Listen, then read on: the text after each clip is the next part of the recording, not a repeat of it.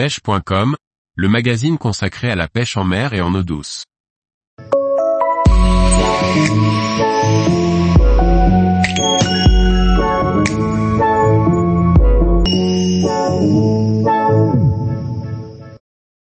La pêche de la truite en torrent de montagne. Par Jacques Delarco Aguirre. En cette période estivale où la chaleur est importante pour nos cours d'eau et la plupart des poissons en plaine, il est l'heure d'aller chercher la fraîcheur en altitude. La pêche sur les torrents de montagne permet la rencontre de magnifiques salmonidés dans des territoires sauvages et encore préservés. Différentes techniques permettent de prendre du plaisir sur ces torrents, pêche au toc, à la mouche, ou à l'ultra léger en particulier. Dans tous les cas, le pêcheur devra savoir s'adapter à un milieu spécifique, et prendre toutes les précautions nécessaires lors de son périple en montagne. La pêche des torrents est l'une des plus excitantes qui soit. C'est tout autant la balade en montagne, la rencontre possible de farios sauvages, que le cadre toujours grandiose qui rend cette pratique passionnante.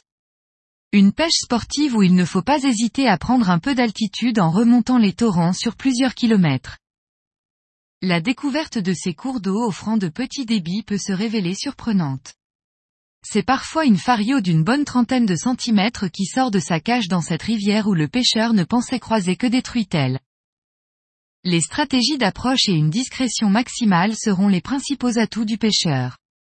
Plus que sur des rivières de plaine sans doute, les poissons semblent déceler une activité suspecte sur les berges de très loin. La pêche au toc reste une technique reine sur ces terrains, efficace et simple à pratiquer. Côté matériel, une canne télescopique de faible encombrement, une canne anglaise en quatre brins, ou une canne à fil intérieur seront les principales possibilités pour le pêcheur. Un nylon en 14 ou 16 centièmes pour garnir le moulinet, un autre en 12 centièmes en pointe, plombée légère et guide-fil suffisent pour s'amuser au bord de l'eau. Pour les appâts, verre rouge, teigne ou appâts fournis par la rivière sont conseillés. En action de pêche, on prospectera le cours d'eau en remontant, en proposant son appât à deux ou trois reprises sur les postes prometteurs, près d'une berge creuse ou disposant d'une cache, dans la veine d'eau principale, derrière une pierre où pourrait se tenir une truite en embuscade. La nymphotoque est également efficace sur les torrents, avec de petites imitations faiblement lestées qui permettent d'explorer très efficacement, même en altitude, les petits courants offerts par la rivière. La pêche en sèche a aussi ses adeptes sur les torrents, avec des mouches flottant haut sur les courants, type tabana, parachute, sedge chevreuil, double collerette. Pour le choix du fouet, il y a différentes écoles, des cannes classiques de 9 pieds en soie de 4 cinquièmes font très bien l'affaire. Certains pêcheurs préférant opter pour une canne en 7 pieds soie de 3, pour effectuer des lancers rapides et courts. D'autres moucheurs au contraire choisissent la polyvalence d'une 11 pieds soie de 3, qui permet par exemple d'alterner avec une pêche en nymphe sur certains postes.